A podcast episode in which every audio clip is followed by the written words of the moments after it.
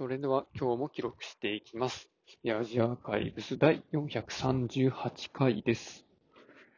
今日は3月11日、時刻は20時半過ぎです。あ22時半過ぎですね。20時じゃないな。い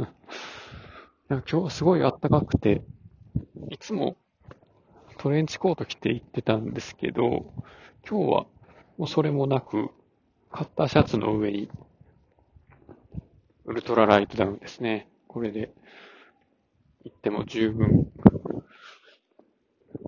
快適に過ごせるぐらいの気温でしたね。で、昨日、au カブコムからなんか変なメールが届いて、で、しかも、身に覚えのないログインの履歴があったっていうところで、サポートに問い合わせたんですね。で、それが昨日の夜で、で、今日の朝かな？に、まあ、昨日の夕方、まあ、なんかの操作ミスなのかわからないですけど、システム障害の結果、まあ、過去の講座開設完了。メールを。もう一回送り直してしまいましたみたいな。お詫びのメールが来てて、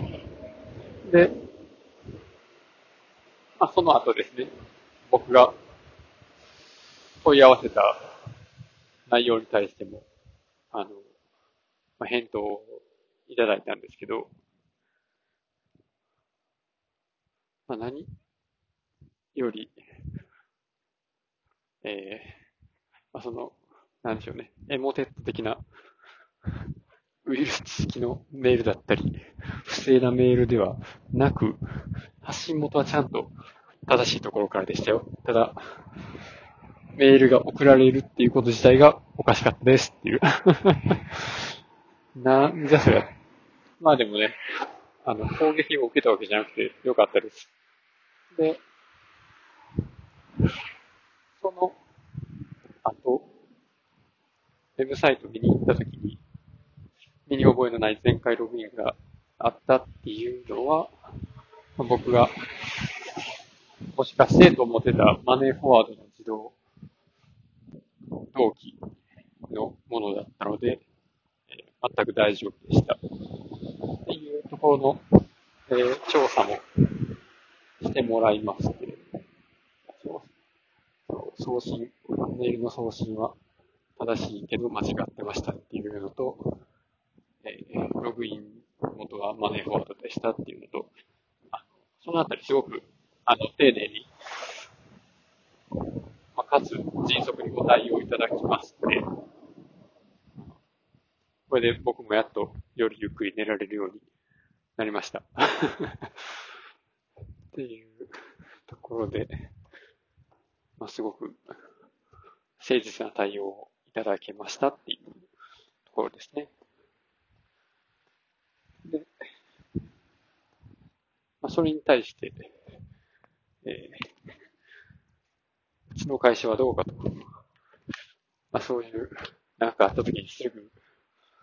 履歴を調べて、ログを読んで、